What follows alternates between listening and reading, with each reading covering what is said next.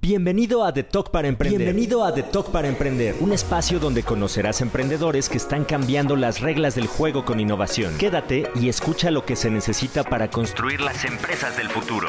Inspírate, aprende y ponte en acción. Queremos verte emprender. Hola, hola, ¿cómo están? Bienvenidos a The Talk para Emprender, un podcast de WordTech. Yo soy Ariana Jiménez, coordinadora editorial, y para quienes nos ven o nos escuchan por primera vez, les comparto que WordTech es la primera aceleradora nuclear de empresas que impulsa el crecimiento de pequeños negocios y emprendedores mediante soluciones integradas a áreas operativas, educativas y tecnológicas. En el episodio de hoy nos acompaña Luis Fernando Pelayo, fundador de Atalia. Es una marca de moda para mujeres plus size con tallas que van desde la XL hasta la 5XL. Tiene seis años en el mercado y su objetivo es ofrecer moda para un mercado poco atendido, las tallas extra. Su propósito es contribuir a mejorar su calidad de vida y lograr que se sientan bien consigo mismas, sea cual sea su actividad. Y aunque el cuidado de sus clientes es su eje medular, también procuran que toda la cadena de valor, desde proveedores, maquiladores y distribuidores, trabajen en condiciones óptimas. Luis Fernando es un innovador por convicción. Tiene además una maestría en marketing digital y comercio electrónico y fue nombrado como una de las 30 promesas de negocios Forbes 2022. Así que es un gusto para WordUp contar con la presencia de Luis Fernando Pelayo. Bienvenido Luis Fer. Hola Ari, eh, muchísimas gracias por la invitación, yo muy contento de estar aquí. Nosotros más contentos de tenerte aquí y quisiera que abriéramos la charla, que nos platicaras por qué enfocarte en tallas extra de mujeres. Cuéntanos qué, viste en este mercado o qué te llamó para, para, emprender en este giro. Bueno, mira, eso me tengo que ir un poquito atrás. Eh, yo estudiaba la maestría en eh, marketing digital y comercio electrónico. Y una de las, el proyecto final de ahí fue entregar un proyecto dirigido a un nicho de mercado olvidado. Entonces, en la búsqueda de cómo hacer esa tarea o cómo hacer ese proyecto final, di con las tallas extras en México y sobre todo pues las mujeres. Entonces eh, entregué ese proyecto, ahí quedó como el proyecto y ya después fue, como un año después fue que volteó a verlo para hacerlo realidad. O sea, porque para mí en ese momento solo era eso, un proyecto de maestría. Y ya después fue que decido eh, hacerlo realidad. ¿Y cuál fue este gusanito que te llamó? ¿Tú a qué te dedicabas antes y qué fue lo que te llamó ya para emprender tu propio negocio? Yo antes trabajaba para la Embajada de Canadá eh, y justo cuando se quita la visa para, para ir a Canadá, eh, para los mexicanos, entonces cierran sucursales de pues donde la gente iba a los centros de solicitud de visa. Entonces cierran Guadalajara, me ofrecen eh, venirme a Ciudad de México, pero en ese momento les digo como, no, muchas gracias. este, y eh, fue ahí que yo empiezo a buscar trabajo y la verdad es que trabajar en la embajada tiene muchos beneficios eh, como de comodidad, ¿no? Más que nada, o sea, los horarios, la flexibilidad, muchísimas otras cosas. Y yo lo que buscaba, no lo que encontraba no me estaba gustando. O sea, ya que me puse a buscar trabajo, no me estaba como para igualar las condiciones condiciones que tenías. Ya sea en sueldo, ya sea en condiciones, justo. Entonces era cuando no tenía que trabajar más horas, me, era que pagaban mucho menos, o era, o sea, era como no, no me gustaba nada. Y decido entonces voltear a, a ver ese proyecto eh, toda mi familia, todos son emprendedores, todos tienen sus negocios y yo crecí eh, de, papás comerciantes. Este, mis hermanos actualmente tienen sus negocios y entonces yo dije, bueno, pues tal vez ya es hora de que yo también ya ponga el mío, ¿no? Y entonces volteo a ver eso y es que decido pues invertir parte de lo que tenía ahí eh, guardado en, en Natalia.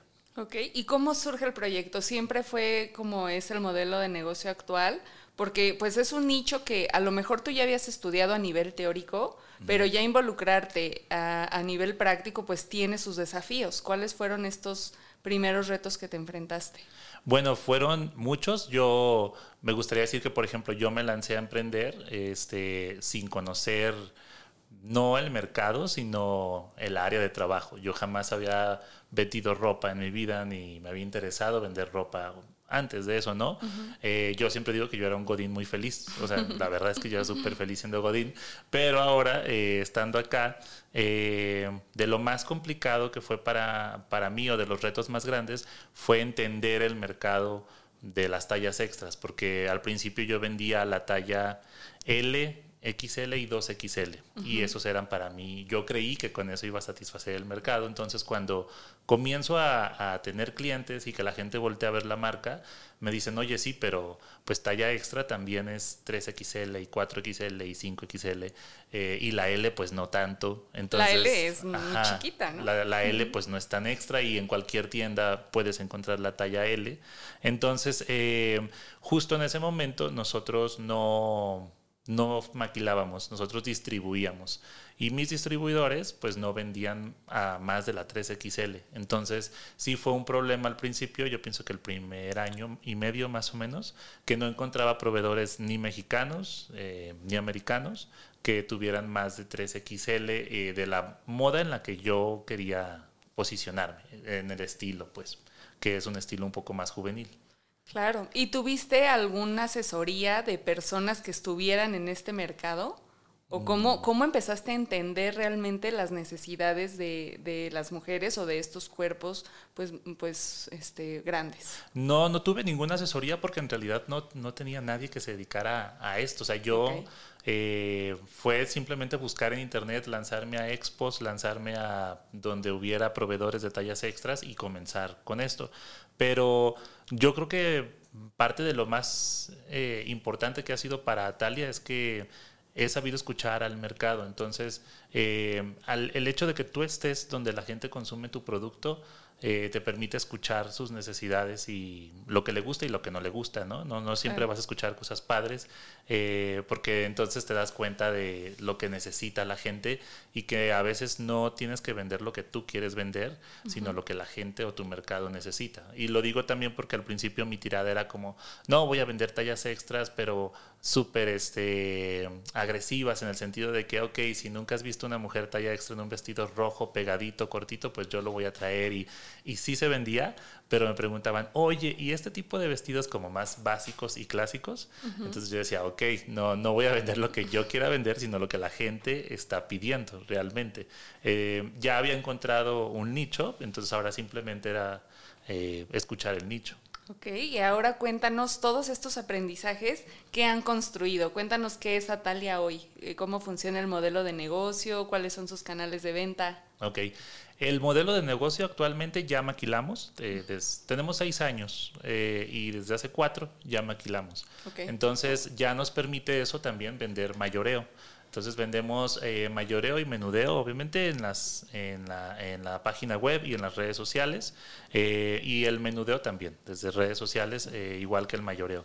Entonces, lo que nosotros hacemos es que tenemos nuestro mercado de dueños de boutiques, dueños de, de tiendas de ropa alrededor del país y ellos son para nosotros un mercado muy importante, eh, que es el mayoreo, y el menudeo es el que nosotros tenemos eh, desde nuestro sitio web hasta nuestras redes sociales, que es donde vendemos normalmente.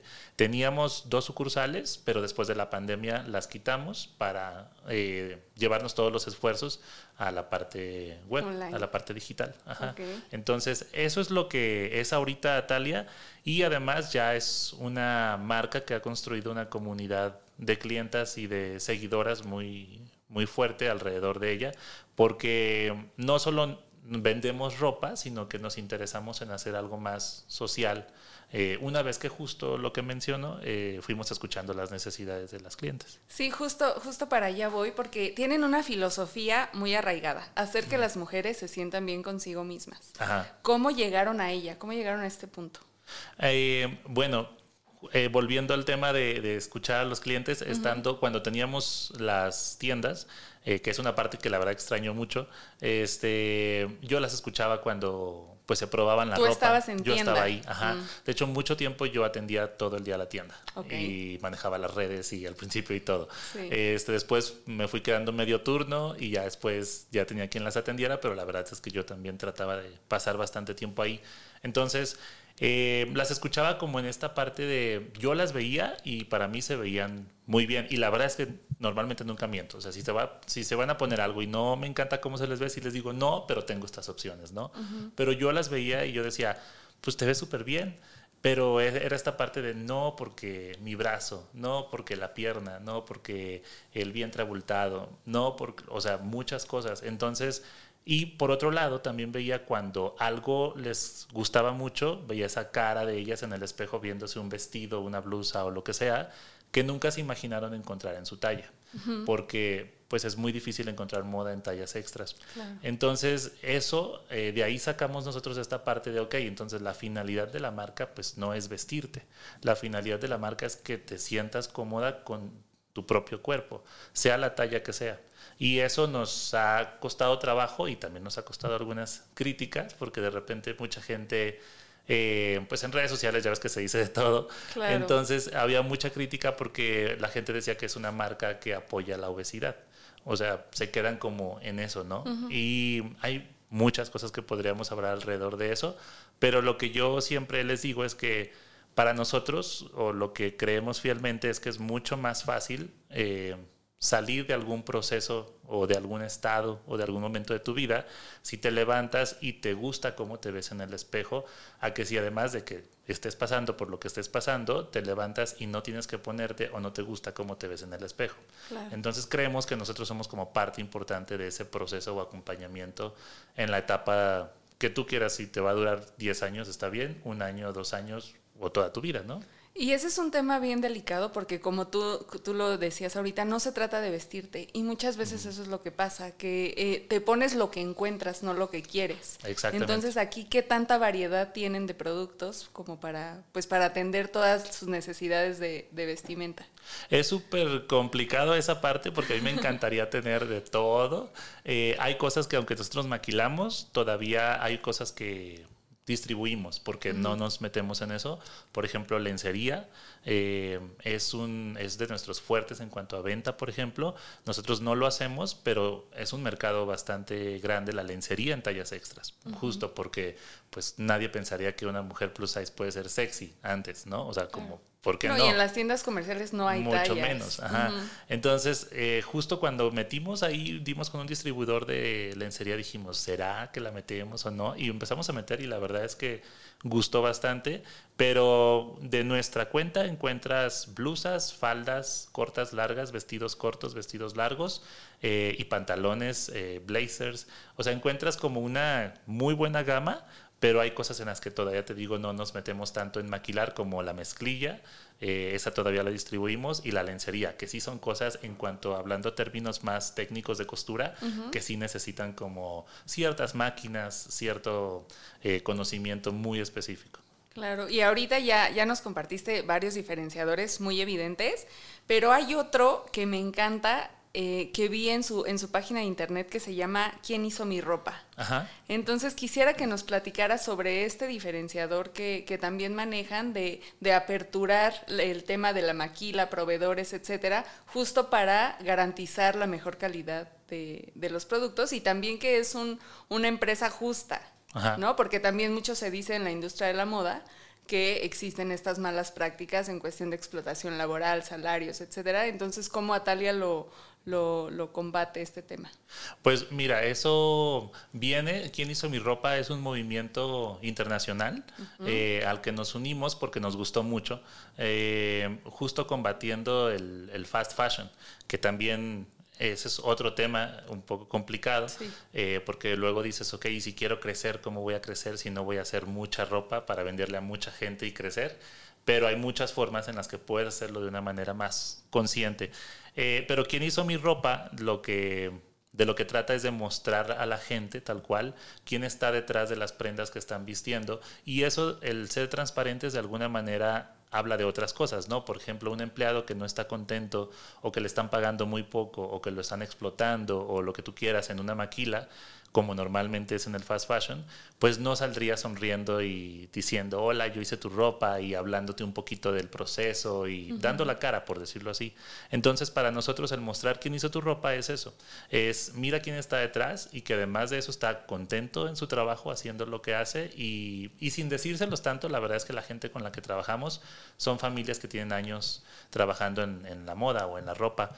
Eh, entonces ellos, cuando les platicamos la idea, les gustó mucho incluso la idea de que se viera quiénes son ellos, porque normalmente pues no se ve quiénes están detrás de, de, hacer la ropa. Entonces fue un proceso muy padre y en este, esta es una forma de nosotros mostrarles que además de apoyar la maquila mexicana, eh, lo hecho en México, estamos dando sueldos justos, eh, sin regatearles, sin pelearles, con horarios justos. Entonces es como esta parte de mostrar que estamos tratando de poner un granito de arena en esta parte de la moda sustentable. Claro, y bueno, todo este, eh, esto se extiende a toda la cadena productiva, no solo a la maquila, sino incluso a proveedores y también pues a dónde llega después la ropa, si hay distribuidores como a quienes le venden por mayoreo. Este, estas, estas prácticas, ¿cómo han sido recibidas? ¿Cómo ha sido cambiar el chip a la cultura de, de moda sustentable? Fue, eh, es difícil, porque Qué bueno que me preguntas eso, porque fíjate que nosotros también siempre con los proveedores y con la gente que trabaja con nosotros, siempre les transmitimos que es Atalia, ¿no? O sea, en todos los sentidos. El respeto, el apoyo, el autoestima, la seguridad, este, etcétera, etcétera, etcétera, en la parte de más esencial de la marca y justo en esta parte de cuidar el medio ambiente y de cuidar al empleado y de cuidar a los trabajadores. También se los transmitimos, hacemos esto y hacemos esto. Pero es complicado porque competir contra el fast fashion en precios es imposible.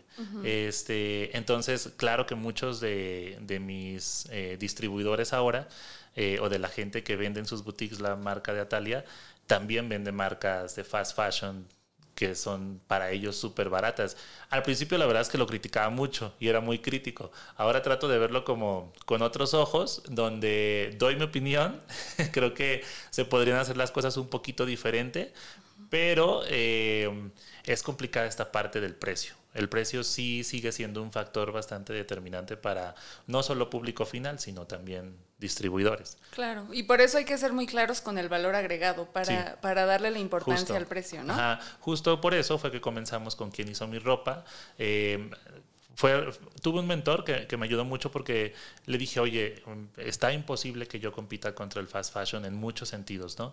Eh, ¿Qué hago? Y me acuerdo mucho que ese mentor me dijo, ok, ya déjate de pelear con el fast fashion, me dijo, y más bien resalta qué es lo que haces bien tú qué es lo que te diferencia del fast fashion, sin decir ellos no, yo sí, pero tú di qué es lo que te diferencia del fast fashion.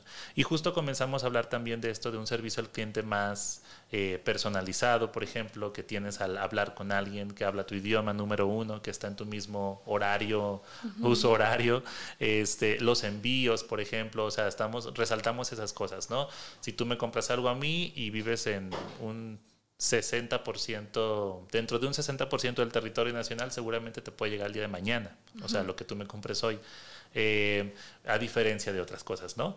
Pero entonces fue resaltar justo lo, que nos diferencia del fast fashion, eh, para que la gente pudiera decir, ok, este vestido no me está costando 300, me está costando 599, pero porque esto y esto y esto y esto y esto. Claro, incluso en el empaque tienen también ese empaque sustentable, ¿no? Sí, ajá, lo puedes usar para hacer composta o lo puedes tirar a la basura y no pasa nada. Es biodegradable. Bueno, ahora que ya estamos hablando de no pelearnos con el fast fashion, sino, sino intentar cambiarlo desde donde, donde podemos, ¿Qué has aprendido de la industria? Ahora ya con, pues, con este camino recorrido, ¿qué prácticas valen la pena y cuáles consideras que hay manera de desecharlas? Justo ahorita que dijiste el empaque, por ejemplo, nosotros comenzamos y, y no lo critico porque es lo que ves como emprendedor cuando vas comenzando, pero yo pienso que eh, te dejas llevar mucho de que, ah, no, el empaque tiene que ser increíble, tiene que ser la caja de, de, de cartón con el kilo de papel de China dentro picado súper bonito y además una estampa donde diga, no sé, y el celofán envuelto. Y sí, qué padre que te llegue así. Me acuerdo que cuando empecé, mucha gente, es claro, eso es un diferenciador porque la gente siente que abre un regalo cuando le llega a su casa. Sí creo, pero yo pienso que ahora ya la gente valora otras cosas.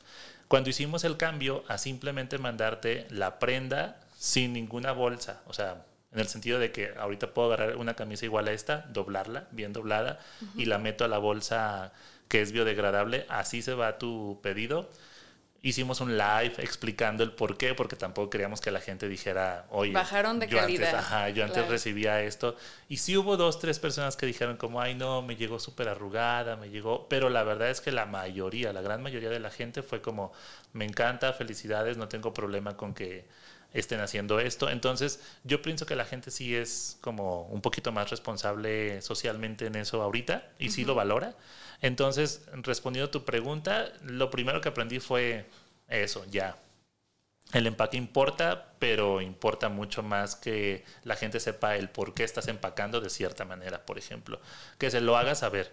Eh, otra de las cosas respecto a la moda es que no nada sobra. Por ejemplo, antes sí en las maquilas como, ah, bueno, ya cortamos esta tela y tenemos ahí las sobras. Entonces ahorita ya lo que hacemos tenemos dos opciones. Eh, lanzamos de repente colecciones cápsula, donde es ropa tal cual hecha de tela que sobró. O sea, entonces puedes encontrar una blusa que de repente un pedazo es rojo, pero otro es cuadrado con amarillo y otro es estampado con flores. Pero se cuida el diseño. Se cuida el se- diseño y este se usa. O la otra es que lo donamos a casas que les hacen camas a perritos, por ejemplo. Entonces, creo que es ir aprendiendo qué puedes hacer mejor y claro que eso, eso lo aprendí en un curso que tomé tal cual de moda sustentable, eh, donde sí veíamos que era muy complicado hacer una marca sustentable por muchas cosas que incluso están fuera de tu alcance y que otras como emprendedor la verdad es que son caras. Sí. Como emprendedor a veces es muy difícil querer cubrir todo. Eh, bueno, no, no es difícil querer, es difícil Sí, hacerlo. poder. sí. Entonces, este, creo que esas dos han sido las más importantes. A veces le damos importancia, mucha importancia a cosas que no la tienen y por miedo a lo mejor a nuestro mercado, pero la cosa, eh, como en muchas cosas del emprendimiento, es probar Claro. y testear y entonces si les gusta, le sigues, si no les gusta, ves de otra forma cómo lo puedes hacer. Ok. Y bueno, pues sabemos que la industria de la moda es una de las más poderosas del mundo, millonarias, una industria enorme. También son gran, eh, tienen gran responsabilidad en el tema de las emisiones de, de carbono. Pero cuéntanos, eh, ¿cómo, ¿cuál ha sido el mayor reto para emprender en esta industria? Hablando a nivel de competencia. Eh, creo que la- el fast fashion, Ok. tal cual. Para mí sí, porque por ejemplo, para nosotros no fue difícil posicionarnos. eh, creo que número uno porque vamos a un nicho muy específico. Ok. Yo pienso que a los al año y medio eh, o a los dos años ya éramos referente en cuanto lo, lo veíamos en redes sociales, ¿no? Eh, había influencers que ya, oigan, marcas en México para comprar moda plus size y ya nos ponían de que eh, CNA, Liverpool, Atalia. Entonces ya decíamos como, ah, ok, ya que nos pongan con departamentales grandes en México ya significa que pueden voltear a vernos a nosotros. Sí. Eso no fue lo complicado. Lo complicado de la industria de la moda es que es súper competitiva y que además cada vez se acelera mucho más. Y nosotros hasta ahora seguimos, eh, lo hemos ido modificando, pero seguimos con una idea de no sacar tantas colecciones al año. Empezamos con dos al año y vimos que tampoco eso iba a ser rentable. Entonces, ahora lo que hacemos es que lanzamos una colección cada tres meses aproximadamente, pero por otro lado tienes el ultra fast fashion, donde si entras a una página web hoy y mañana entras otra vez, vas a ver ropa totalmente diferente, porque todos los días hay modelos nuevos. Entonces, lo más eh, complicado para nosotros ha sido que no nos coma el fast fashion en ese sentido, porque claro que lanzamos colección hoy y en 15 días o 21 días es como, ¿cuándo tienen algo nuevo? Ya, o sea, ya estamos en ese nivel los consumidores de, ok, sí, ya vi tu colección hace 15 días, pero ¿cuándo te llega ropa nueva? ¿O cuándo sacas colección nueva? ¿O, o cuándo va a haber algo nuevo en la marca? Y yo, pero si apenas hace tres semanas lanzamos algo. Entonces, sí, esta, esta costumbre ya que tiene la gente por ver algo nuevo todos los días, eh, es la que nos ha parecido más complicada, pero la hemos compensado con la generación de contenido también. Ok, justo eso te iba a preguntar. ¿Cómo dan a conocer todo esto? ¿Cuáles son los canales que utilizan para difundir toda esta visión y toda esta filosofía? Pues el que a nosotros nos, nos ha funcionado más ha sido tal cual Instagram. Entonces, eh, claro, usamos nuestro sitio web, usamos nuestro Facebook, usamos también TikTok, pero el que más nos funciona a nosotros y donde tenemos una comunicación más cercana con las clientas y seguidoras, eh, es Instagram. Entonces ahí es donde nosotros comunicamos la gran mayoría de cosas. Ok, muy bien. Ahora ah, ya hablabas un poquito de poder, de poder uno quisiese pero no pudiese. Eh, los, los, recursos y el capital son básicos, ¿no? Entonces, ¿cómo le haces o, cómo, cómo te organizas eh, financieramente para poder sacar colecciones, cumplir con todas tus obligaciones ahorita que nos comentabas de los salarios justos, etcétera. ¿Qué consejos nos podrías dar este, para el manejo financiero? Pues a mí, bueno, eh, primero para crecer a mí lo que me ha servido mucho es la reinversión. O sea, yo he reinvertido y reinvertido y reinvertido. ¿Tu, tu primer capital eh, fueron ahorros? Sí, ajá, tal cual. Okay. Y así ha seguido siendo hasta hace muy poco. Muy poco, me refiero mes. un mes. Un mes, ajá. Este, sí, ha sido capital propio y mentira, no, ya me acordé, claro que no. Después fue con un préstamo que tiene el gobierno de Jalisco eh, para emprendedores con un interés muy bajo, este, que es muy bueno, la verdad. Entonces, hace como dos años que agarramos ese presta, ese crédito. Y este, pero bueno, para nosotros es, para mí es algo muy básico. Es entra el dinero y entonces lo divido inmediatamente. Eh, esto va para sueldos, esto va para colección, esto va para publicidad, esto va, yo tengo como, se puede decir como sobrecitos, por decirlo así. Y entonces eh, entra dinero y se hace un corte y entonces comienzo a dividir, comienzo a dividir y así me aseguro de cubrir todo lo que necesito. Llega un punto en el mes en el que a lo mejor ya muchos de esos sobrecitos ya los cubrí eh, y algunos otros no, este, depende del mes. y, ya, pero eso a mí me ha ayudado mucho, la verdad, eh, como administrarme muy bien. No, y con el tiempo lo he ido aprendiendo porque yo creo que nos pasa a todos los emprendedores que queremos iniciar con la tienda más bonita o con la página web más padrísima que tenga todo lo que te puedas imaginar o con un Instagram padrísimo lleno de contenido, y, pero vas aprendiendo que tienes que ir paso a paso porque si no, a lo mejor pudieras hacerlo porque te está llegando buen ingreso, pero no debes de hacerlo. Creo que esa es una parte muy importante en los emprendedores, que a veces creemos que podemos porque tenemos el dinero, y sí podemos, pero tal vez no debemos porque no es el momento de hacerlo. Es momento de ahorrar y es momento de reinvertir. Eh, y poco a poco ir creciendo uno tiene que ver qué es lo que lo, que lo está haciendo crecer. Si a mí me está haciendo crecer mi producto, pues le meto al producto. Si me está haciendo creer, crecer el contenido que estoy generando, pues le meto al contenido que estoy generando. Si la tienda es la que me está haciendo crecer porque es súper llamativa y entonces la gente entra, pues métele a la tienda. Creo que eso lo vas eh, viendo en el camino. Pero para mí de lo más importante ha sido como primero guardo y luego veo dónde eh, lo, lo, invierto. Ok, entonces bueno, eh, pensando que llega un emprendedor o los emprendedores que ahorita nos están escuchando y que apenas están emprendiendo su negocio, al inicio, ¿cuáles son las áreas, digamos tres, cuatro áreas que tú consideres que son a las que les deben poner atención para empezar, sin invertir eh, demasiado? Ah, actualmente tiene que ser marketing, yo sí lo creo, eh, o generar contenido. Si no quieres pagar una cantidad chica, mediano, grande en cuanto a tal cual publicidad pagada, si no quieres o no, puedes, eh, genera contenido, entonces ahí métele cierto, cierto, cierta inversión. La otra es legal para mí, eh, creo que sí hay que proteger tu negocio, sobre todo si tienes una visión a futuro de él la parte de registrar tu marca, o sea que sí requiere una inversión económica tal cual y que a veces al principio te puede dar codo, ¿no? De decir, ay, pero es que no sé si va a pegar. Sí, ¿para qué? ¿Para qué lo registro? Y la verdad es que nunca sabes en qué momento vas a decir, ay, lo debí haber registrado. Sí. Entonces, eh, la parte legal, la parte de marketing, eh, producto, obviamente, o servicio, métela a tu producto, métela a tu servicio de la mejor calidad que en ese momento puedas ofrecer. Y la última para mí sería la parte de los eh, la operación, o sea, como envíos. Eh, que esa parte, bueno, si vendes digital, que creo que ahora ya todos vendemos de manera digital, eh, los envíos es un factor súper importante para que la gente decida si te compra o no, porque a veces es como, ay, bueno, me encanta el producto, no está caro o lo puedo pagar, pero son 280 pesos de envío, como ya medio codo.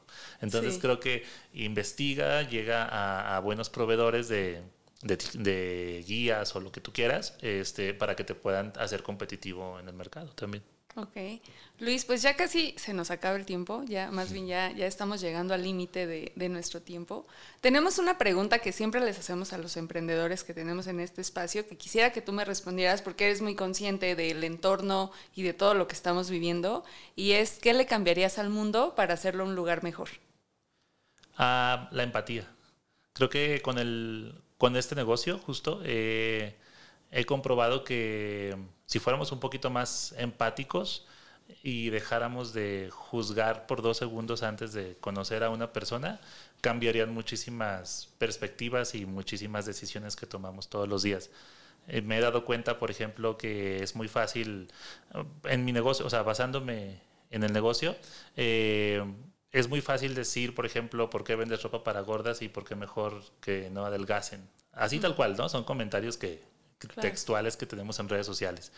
Eh, y estando yo en esto ya seis años, he escuchado muchísimas historias de por qué las mujeres o los hombres también llegan a subir de repente tanto de peso, ¿no? Personas que eran delgadas o personas que toda su vida han sido talla extra, ¿no? O con, o con una corporalidad grande. Entonces, hay muchísimas historias, desde enfermedades, desde salud mental también, desde momentos críticos en su vida, como un accidente, como un parto, como muchísimas otras cosas que están fuera de su alcance eh, y que entonces es muy fácil criticar y decir, pues deja de comer o haz ejercicio y en vez de estar buscando ropa para tallas extras. Entonces creo que si las personas se dieran dos segundos para escuchar un poquito más las historias detrás de los demás, seríamos mucho mejor como sociedad. Claro, y como emprendedores también, eh, entender esta parte mental y entender la psicología de nuestros clientes también ayuda mucho, ¿no? Muchísimo, te da las herramientas para incluso tomar otras decisiones, que es lo que te digo como los, los programas sociales que tenemos, además del del medio ambiente, tenemos otros donde eh, ayudamos a las mujeres a que tengan como más herramientas de autoestima y de amor propio, y eso nos ha ayudado a crear una comunidad más sólida también.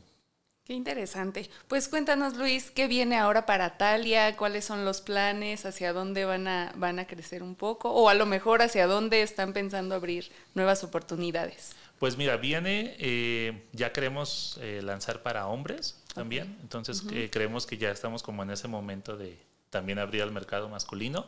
viene que estamos reestructurando muchas cosas de la marca porque justo lo que te comentaba de la inversión externa, hace un mes que se puede decir que ya cerramos como esta inversión con, eh, no sé si se puede decir la empresa. Sí, claro. con eh, Nice. Nice es una empresa con la que tuvimos la oportunidad de conectar en Shark Tank. Eh, ellos decidieron invertir en, en, Natalia. Entonces ya después de casi dos años de, de, estar ahí, de diligencia y negociación y todo eso, ya se cerró, ya hicimos la sociedad, ya estamos trabajando en eso. Entonces, eh, exactamente qué viene, no sé, ni yo lo sé en realidad, este, nos tenemos que sentar con ellos a platicar, pero estoy seguro que vienen cosas muy padres, eh, viene crecimiento, viene expansión de la marca seguramente, y eso la verdad es que me emociona mucho. Ay, pues a nosotros también nos da mucho gusto haberte tenido en este espacio y que nos hayas compartido tu historia. Y ahora quisiera que nos dijeras dónde podemos encontrar a Talia, su página, redes, todo, para, pues para, para conexiones con otros emprendedores o incluso para clientas. Sí, claro. Este, estamos en www.atalia.mx, en Instagram AtaliaMX, en Facebook Atalia-MX y en TikTok Atalia, tal cual, así. Y si algún emprendedor se quiere acercar para cualquier cosa, la verdad es que yo soy el más encantado de platicar con emprendedores y en lo que les pueda ayudar también ayudarlos. Sí, porque aparte Luis es súper movido, porque ahorita nos está contando que se mete a todas las convocatorias, que participa en concursos, entonces él está muy abierto y muy enterado de todo el ecosistema y eso también es un consejo importante, ¿no? Sí, sí, aunque no nos encante a veces el networking o algo así, por la personalidad, entiendo que no a todos les encanta, pero para mí yo creo que parte de importante de lo que he logrado como emprendedor ha sido porque estoy en, en plataformas eh, que me han conectado con gente o con momentos o con eventos. Perfecto, pues nosotros felices nuevamente te, te reitero mi agradecimiento a nombre de WordTap también. Muchísimas gracias Luis. Gracias a ustedes, muchísimas gracias. Y gracias a todos por escuchar de Talk para Emprender. Cuéntanos qué te pareció la historia de Luis. Aquí en la descripción encontrarás información sobre la empresa y todo sobre Atalia. También dinos a quién te gustaría que invitáramos y todo lo que quieras saber sobre WordTech, la primera aceleradora nuclear de empresas que impulsa el crecimiento de pequeños negocios y emprendedores mediante soluciones integradas a áreas operativas, educativas y tecnológicas. Antes de irte, por favor, suscríbete al canal y activa la campanita para recibir la notificación de estreno de los próximos episodios y seas parte de esta hermosa comunidad. Síguenos en redes sociales, en todas nos encuentras como arroba y ahí vas a encontrar todo sobre nuestros eventos y mucho contenido para emprendedores. Yo soy Ariana Jiménez y nos escuchamos la próxima vez. Y recuerda que en WordTep aceleramos las empresas del futuro. Muchas gracias por escucharnos. Esto fue The Talk para Emprender un podcast de WordTep, aceleradora de empresas y fondo de capital emprendedor. Sigue nuestro contenido en wordtep.com y encuéntranos en redes sociales como arroba No te pierdas el siguiente episodio, suscríbete y compártelo.